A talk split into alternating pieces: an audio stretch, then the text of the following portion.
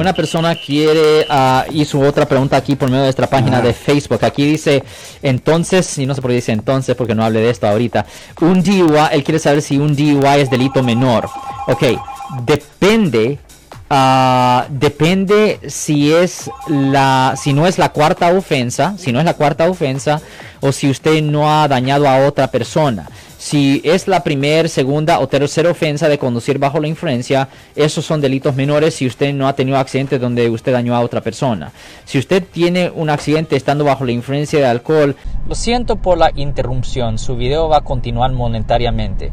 Solo voy a mencionar que si usted ha sido acusado por haber cometido cualquier delito aquí en el área de la Bahía Norte, California, por favor no se espere, llame el nuevo teléfono que ven en la pantalla o llame para hacer una cita inmediatamente al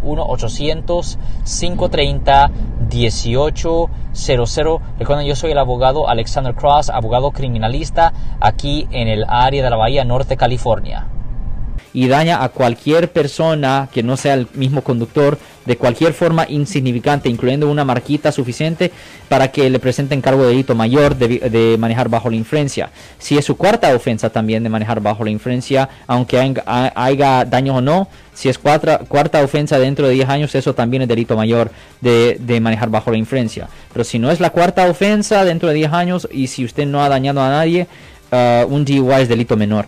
Si les gustó este video, suscríbanse a este canal, aprieten el botón para suscribirse y si quieren notificación de otros videos en el futuro, toquen la campana para obtener notificaciones.